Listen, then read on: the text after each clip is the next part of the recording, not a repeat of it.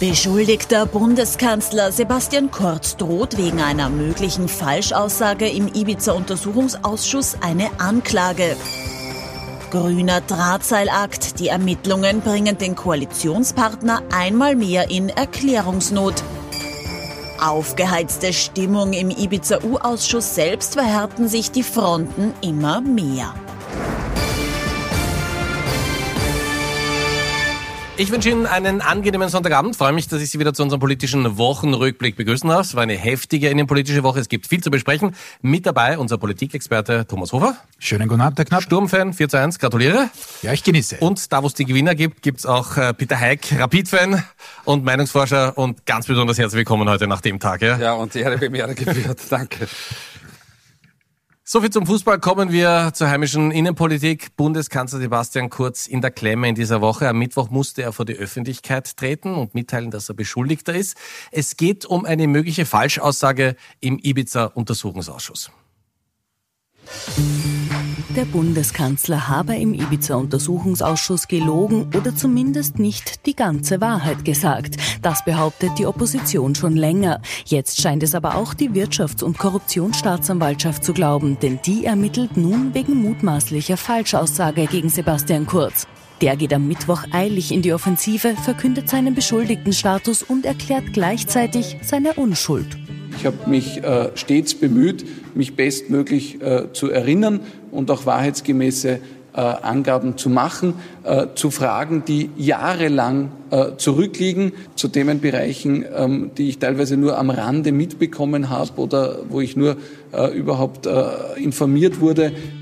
Doch genau das, nämlich dass der Bundeskanzler in den Aufstieg seines Vertrauten Thomas Schmidt zum Alleinvorstand der österreichischen Beteiligungs AG ÖBAG nicht involviert, sondern nur informiert war, will die Staatsanwaltschaft nicht glauben.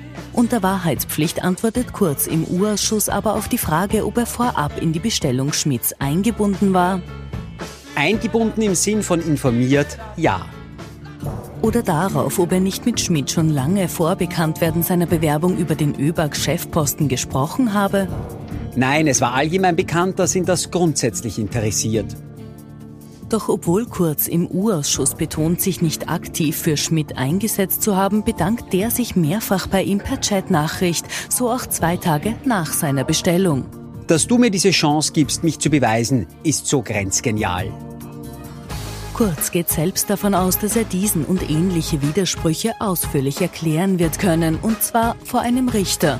Vorsätzliche Falschaussage ist jedenfalls kein Kavaliersdelikt. Der Strafrahmen reicht bis zu drei Jahre Haft. Dennoch steht für den Kanzler fest, er bleibt Regierungschef. Ich kann Ihnen garantieren, dass ich trotzdem meine Arbeit konsequent fortsetzen werde Sebastian Kurz hat ja heute am Sonntag auch vielen, vielen Zeitungen ausführliche Interviews gegeben. Eine steht fest, das ist die schwerste Krise für Bundeskanzler Sebastian Kurz. Ja, das ist es. Es ist nicht die erste, aber es ist mit deutlichem Abstand die schwerste, die auch tatsächlich am Image, an diesem Nimbus, den er lange Zeit hatte, äh, während seiner Obmannschaft äh, in der ÖVP und dann natürlich als Kanzler, ähm, der ist schwer ramponiert. Das ist so. Äh, und man kann jetzt sagen, okay, Ibiza war auch eine Krise, das war es auch. Auch die Abwahl an, an dem Tag, das ist ihm sicherlich auch nahe gegangen. Aber da hat er sofort in den Angriffsmodus geschalten, äh, konnte sagen, gut, das war der Koalitionspartner, konnte ich nicht wissen äh, und hat dann noch einmal sechs Prozentpunkte zugelegt. Ähm, jetzt ist es deutlich tiefer, jetzt ist es deutlich kritischer. Ähm, auch hier hat man wieder diese Woche gesehen, zum Beispiel im ZIP-2-Interview des Bundeskanzlers, dass er sofort versucht hat, wieder seinen Spin draufzusetzen, zu sagen, ich bin das Opfer, äh, die drehen mir ja immer nur das Wort im Mund um und alles furchtbar. Ähm, also da sieht man, dass er sich in die Opferrolle hieft, dass er jetzt schon in Richtung potenziellem Wahlkampf vorbaut, indem er sagt, gut, Rot, Grün, Pink, äh, die wollen mir da übel und Achtung, Achtung, verhindern wir eine linke Mehrheit. Aber es ist aus einer sehr, sehr defensiven äh, Aufstellung heraus, äh, dass das passiert. Ähm, und da sieht man schon, dass, dass dieses an sich so stabile oder stabil geglaubte Gebäude äh, der ÖVP unter Kurz schon, schon zu bröckeln beginnt, auch wenn man auch von Seiten der Landeshauptleute und der, der Landesparteien dann auch immer Linie hält und, und nach außen jedenfalls den Schein wahrt. Aber natürlich geht's auch in der Partei gehörig zu äh, und finden das alle äh, nicht wirklich prickelnd, was man da auch in Richtung Krisenmanagement in den letzten Monaten so, so abgeliefert hat. Kurze Nachfrage, bevor wir über die Zahlen reden und was das möglicherweise für einen Einfluss hat. Ähm, in der ÖVP die ÖVP gibt's ja nicht, es gibt Türkis und Schwarz. Äh, also die Schwarzen sehen das ja sehr, sehr ungern und da kann natürlich der Druck auf Kurz innerparteilich schon sehr, sehr stark werden. Ja, natürlich kann das so sein und das ist eigentlich auch schon so. Äh, der oberösterreichische Landeshauptmann, über das haben wir vergangene Woche gesprochen, der hat ja seinen Unmut sehr verklausuliert auch schon geäußert und gesagt, na, da sollte man schon ein bisschen früher einlenken, was jetzt den Verfassungsgerichtshof angeht. Ist auch logisch, der muss diese, dieses Jahr noch wählen Ende September. Äh, das heißt, alles, was da von negativen Einflüssen herkommt aus der Bundesebene, das ist dem Herrn Stelzer dort natürlich nicht recht. Klar ist aber auch eines, sage ich, solange kurz äh, am Wellermarkt, und dazu kann dann der Kollege Hayek mehr sagen, äh, noch immer nicht mehr der Bringer ist, aber noch immer ein Bringer ist und bei der ÖVP drauf doppelt, ähm, wird es jetzt Öffentlichkeit, äh, öffentlichkeitswirksam jetzt nicht die, die großen Attacken geben. Aber auch hier ist es natürlich zurückgegangen, auch wenn es noch immer auf hohem Niveau ist. Ähm, und natürlich weiß auch jeder in der, in der Partei, gut, die ÖVP ohne Kurz auf Bundesebene wäre irgendwo, wahrscheinlich dort, wo sie halt äh, unter Mitterlehner aufgehört haben. Ähm, also insofern ist er da schon noch sicher, aber innerparteilich, wie, wie gesagt, wird es schon auch ruppiger, wird es schon auch äh, unangenehmer für die Türkisen, wie Sie es gesagt haben. Fragen wir Peter Eick, den Meinungsforscher. Also er ist noch sicher, jetzt äh, zweifelsohne die größte Krise für Bundeskanzler Sebastian Kurz in seiner politischen Karriere. Auf der anderen Seite wissen wir auch, wir haben einen Wahlkampf beobachtet, also einer, der das politische Handwerk kann. Und wenn wir uns ihre Zahlen anschauen, muss man sagen, einer der großen Vorteile ist auch, er hat weder in der ÖVP noch sonst wo einen ernstzunehmenden Gegner oder eine Gegnerin. Also das, das müsste ich doch ausgehen, würde ich jetzt aus der Ferne sagen. Ja, das ist zum derzeitigen Status quo Richtig. Ähm, wir haben diese Woche für die Kollegen vom Profil äh, sowohl wieder mal eine Kanzlerfrage als auch eine Sonntagsfrage gemacht. Ähm, dort hält sowohl die ÖVP als auch der Kanzler ihr Niveau, ihr bisheriges. Ähm, aber es konnte eigentlich, muss man dazu sagen, in der Feldarbeit, ähm, also es ist der Zeitraum, wo man die Interviews macht, ähm, konnte das eigentlich noch nicht abgebildet werden. Also das wird noch nicht gesickert sein. Weil das erst am Mittwoch bekannt wurde. Weil oder? das erst am mhm. Mittwoch bekannt wurde, genau. So, ähm, Jetzt, jetzt kommt der klassische Satz des Meinungsforschers, die Zukunft wird weisen, wie es denn weitergeht. Ähm, man wird sehen, was Sie korrekterweise sagen, ist, dass es äh, keine Konkurrenz gibt. Oder anders gesagt, das Problem der Konkurrenz ist, dass sie keine Konkurrenz ist. Ähm, und ähm, da können wir jetzt zum Beispiel wieder die SPÖ hernehmen. Also jetzt ist der Kanzler in der Bedrohung. Was macht die SPÖ, nämlich in dem Fall die SPÖ-Vorsitzende, die richtet ihrem Landeshauptmann Tosco-Ziel aus? Naja, weil er sollte eigentlich auch zurücktreten, wenn es zu einer Anklage kommt, weil gegen ihn ermittelt ja auch die Wirtschafts- und Korruptionsstaatsanwaltschaft auch wegen einer möglichen Falschaussage im Untersuchungsausschuss Kommerzialbank Mattersburg. Ja, und wenn man natürlich dann solche Gegner hat, dann kann man auf der, der türkisen Seite natürlich, ich meine, lachen werden sie derzeit nicht, aber sich relativ locker zurücklegen und sagen, na ja, gut, also die zerlegen sich jeder drüben.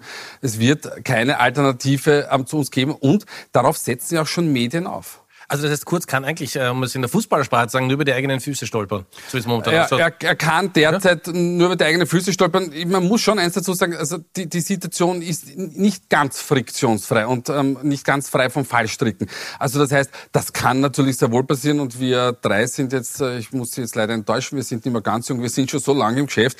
Wir haben schon ein paar Fallen und, und, und Straucheln gesehen. Also das ist nicht ganz aus der, aus der, aus der Welt, aber noch ist man relativ gut und stabil unterwegs. Sie wollen noch einen Satz dazu sagen? Ein kurzer Satz. Ich meine, was wir noch immer nicht wissen, was kommt da noch und wie geht so ein Verfahren aus? Also kommt es wirklich zur Anklage? Kommt es dann gar zu einer Verurteilung? Das alles wissen wir hier nicht. Das ist auch gut so, dass wir es nicht wissen. Das ist Sache der Justiz. Aber das hat schon auch einen Einfluss, nicht? Äh, sollte es nicht zu einer Verurteilung kommen, kann ich jetzt schon sagen, bei dieser unglaublich emotionalen Aufladung aktuell in der Innenpolitik, was der Bundeskanzler versuchen wird, nämlich an seinem Märtyrer-Image noch einmal mehr zu, zu, zu weben. Äh, und äh, ja, insgesamt äh, finde ich, sollten wir uns auch mal mit anderen Themen wieder beschäftigen. Äh, so wichtig das ist mit der Justiz, aber es kommt weder der Bundeskanzler noch sonst irgendwer dazu, sich ein bisschen um, um Zukunftsthemen zu, zu äh, kümmern. Äh, und das ist das eigentliche Problem. Wir hätten in der Bildung was zu tun, wir hätten wirtschaftsmäßig was zu tun. Äh, und da sich dauernd in der Emotion äh, zu, zu verfangen, vor allem die ÖVP, muss man sagen, ist jedenfalls fürs Land nicht gut. Was wir auf jeden Fall in dieser Woche gesehen haben, ist, wie Österreich im Ausland wahrgenommen wird. Ich möchte Ihnen da zwei Beispiele zeigen. Stern, schauen wir uns mal gemeinsam das Cover an. Ja. Äh, Servus Österreich von der Bananenrepublik, schreibt der Stern. Und dann äh, die Washington Post, die geht sogar weiter und schreibt sogar von Korruption. Also das heißt, das ist eine Sache, die Kurz natürlich massiv treffen muss, weil ihm das, Heik, äh, das haben wir schon kennengelernt, ihm ganz besonders wichtig ist, das Bild von außen. Ja, das Bild ja? von außen ist, ist, ist, ihm ganz wichtig. Ich weiß nicht, ob ihm die Washington Post äh, so, so, so ganz so wichtig ist. Ich glaube, da ist möglicherweise die Kronenzeitung und, und Österreich ein bisschen näher. Ähm, aber ja, das Bild ist wichtig, aber, und das ist auch ganz klar, ähm, ihm ist ganz wichtig, wie sehen denn das meine Wähler oder die ÖVP-affinen Wähler und Wählerinnen, weil es geht ja nie um die gesamte äh, Gesamtheit. Und da kann man sagen, wahlkampftaktisch oder wahltaktisch ist dieser Gedanke natürlich richtig. Demokratiepolitisch ist es natürlich heikel, weil ich kann als Bundeskanzler nicht nur auf mein Klientel schauen, ich habe schon das große Ganze im Blick zu halten.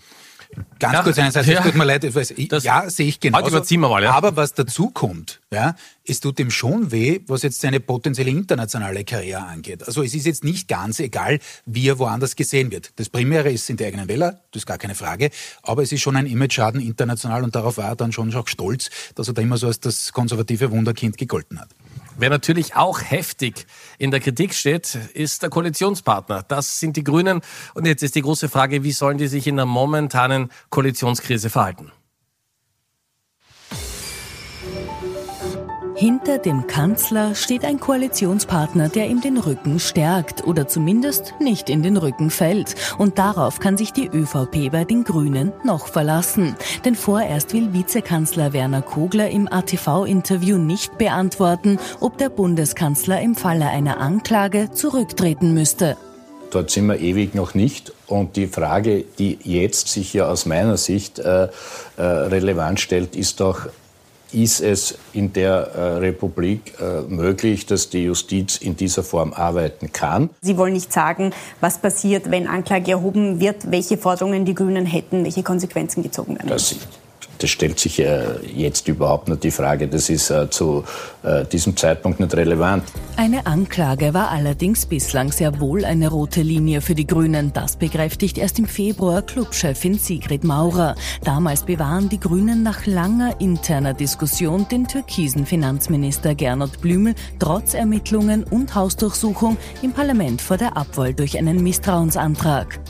Sollten sich die Vorwürfe gegen Gernot Blümel weiter erhärten und jedenfalls sollte Anklage erhoben werden, muss er sofort gehen.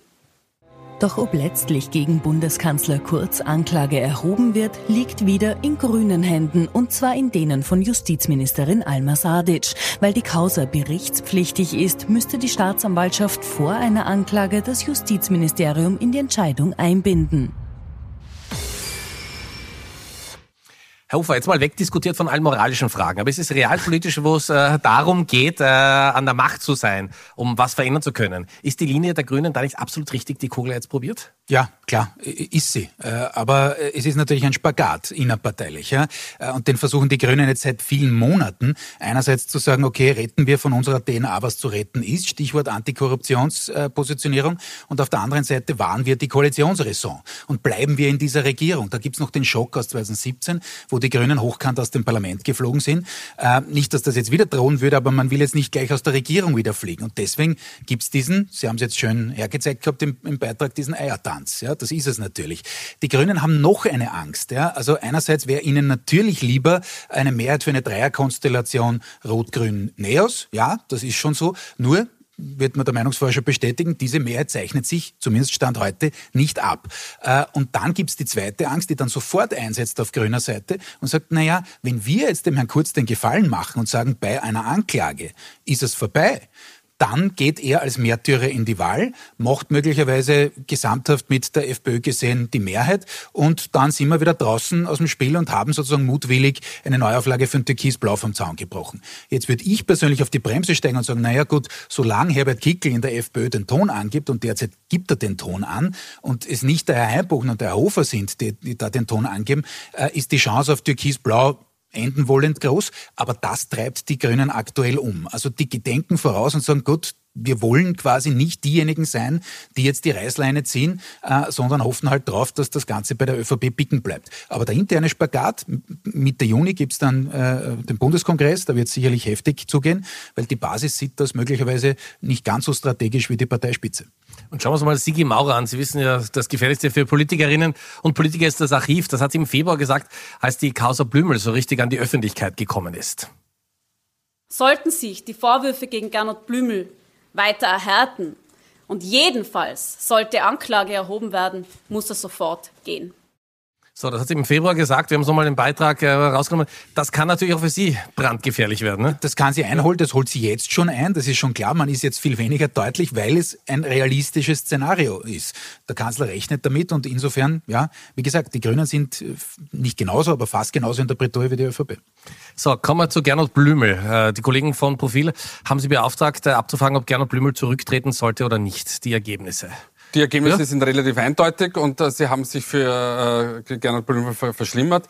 Ähm, sie sehen da im Insert auf der rechten Seite, das ist jetzt die, die aktuelle Umfrage ähm, und das sind 54 Prozent dafür und 24 Prozent dagegen und das war im Februar noch nicht ganz so eindeutig und klar. Ähm, die, die dahinterliegenden ähm, Wählergruppen sind eindeutig dafür, außer natürlich die ÖVP-Wähler und Wählerinnen, ähm, dass Gernot Blümel zurücktreten soll und das ist natürlich ähm, insofern ein Problem, weil der Bundeskanzler eigentlich eigentlich um sich herum kein starkes Team mehr hat, äh, sondern nur noch allein da steht und selber auch angeschlagen ist. Also es gibt angenehmere Situationen. Ganz kurze Nachfrage noch, wäre das ein Befreiungsschlag für Kurz, wenn Blümel zurücktreten würde oder würde es ihn schwächen? Ich denke mal, derzeit ist es, wäre es eine Schwächung, aber wie sich das lang oder mittel- oder langfristig entwickelt, das ist, das ist, das ist schwer zu sagen.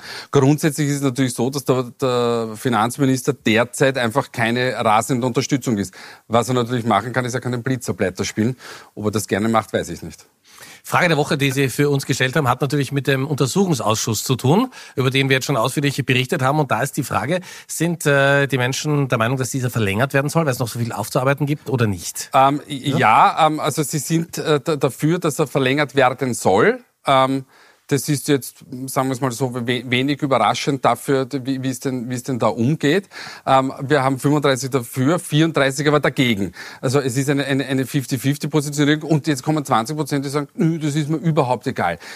Dieses Ergebnis ist für uns aber eigentlich gar nicht von Relevanz. Von Relevanz ist das Ergebnis der ÖVP-Wähler und der Grün-Wähler und Wählerinnen. Das sehen wir jetzt gleich, ja? Das sehen wir jetzt. Und da merkt man einen ganz, ganz krassen Unterschied. Also während die ÖVP-Wähler natürlich sagen, na, brauchen wir sicher nicht mehr, ähm, sind die Grünen-Wähler doch deutlich dafür.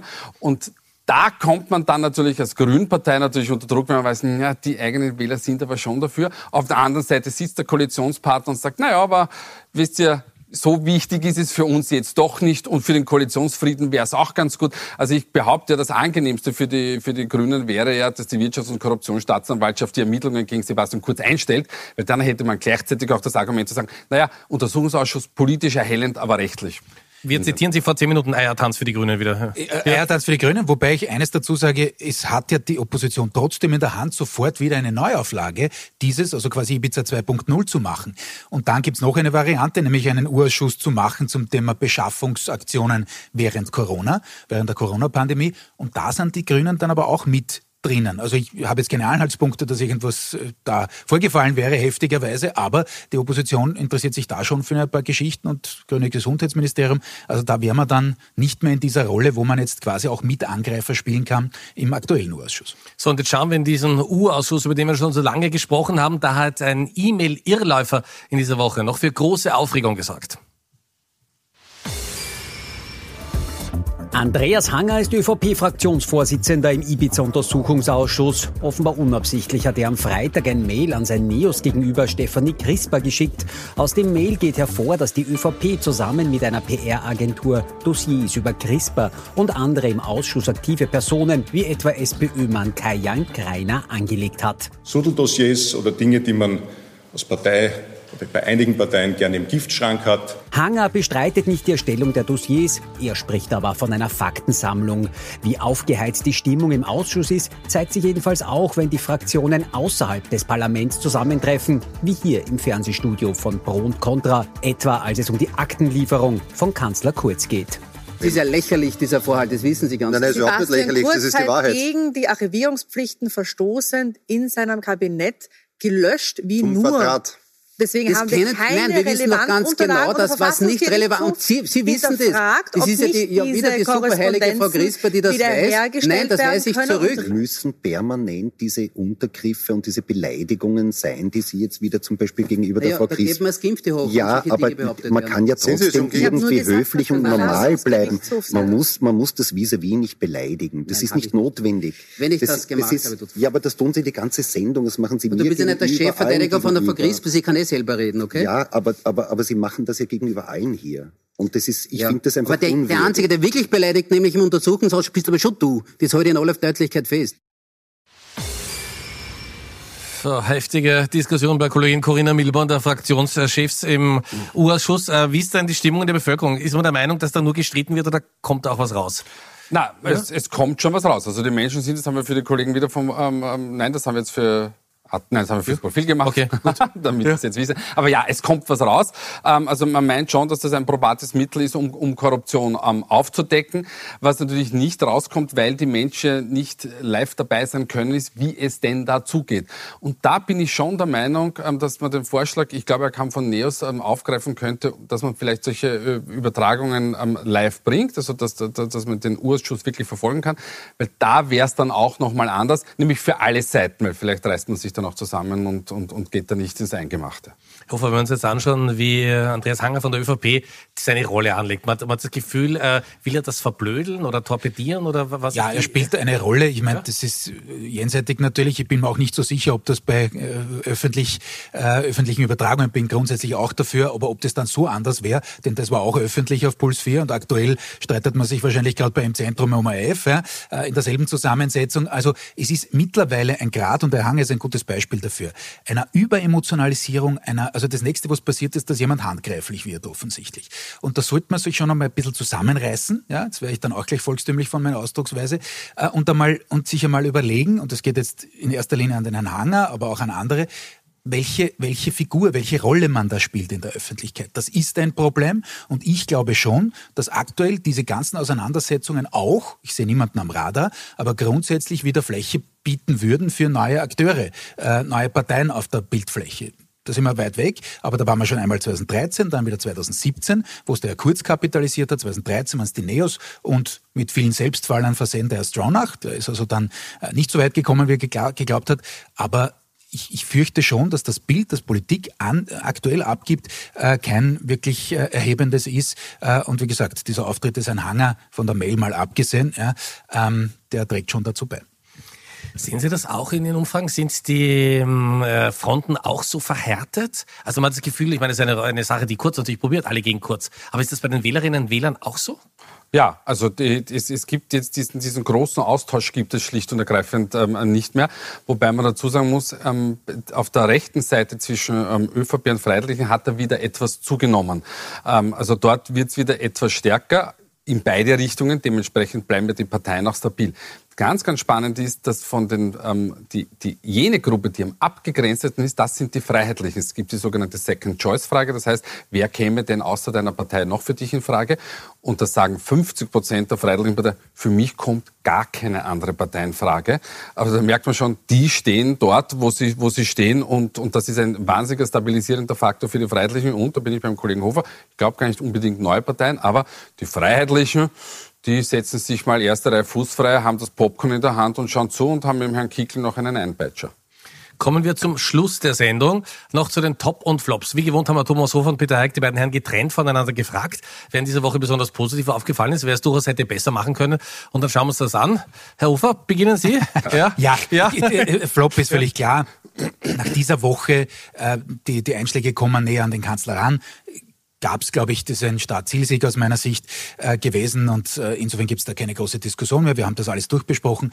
Ähm, Top der Woche ist die Eindämmung, sage ich mal, des äh, Coronavirus. Ich glaube, das ist jetzt die erste Sendung, wo wir nicht über äh, Coronavirus geredet haben, seit ich weiß nicht gefühlt wann. Heißt jetzt nicht, dass man nicht beim Thema Impfstrategie noch ein bisschen Tempo machen sollten, aber dennoch top. Herr Heck? Ähm, das Interessante ja. ist, ich habe nahezu die identen Ideen gehabt, da habe ich ja. gedacht, die ÖVP auch. Da habe ich mir gedacht, es gibt aber noch was, was viel, viel belastenderes, das ist der, das ist der Gaza-Konflikt, das ist der Konflikt zwischen den Palästinensern und, und, und Israelis. Ähm, und wie man dort sieht, spielte die Innenpolitik eine ganz, ganz große Rolle auch. Also Netanyahu verwendet das ganz offensichtlich wirklich, um, um sich selbst auch mehr oder weniger zu schützen. Und beim Top der Woche ist mir eigentlich nichts eingefallen. Ich habe mir gedacht, Leicester City erstmalig nach 18, nach der Gründung 1894 zum ersten Mal den FA Cup gewonnen gegen Chelsea. Warum nicht auch mal Fußball? Ja, Rapid wäre heute aber auf keinen Fall gegangen. Ich danke Ihnen ganz herzlich. Vielen Dank. Kollegin Silvia Saringer meldet sich jetzt gleich mit den wichtigsten Meldungen des Tages noch einmal im Überblick. Ich wünsche Ihnen eine angenehme Woche und freue mich, wenn Sie in unseren Podcast reinhören. Bis nächsten Sonntag. Auf Wiedersehen.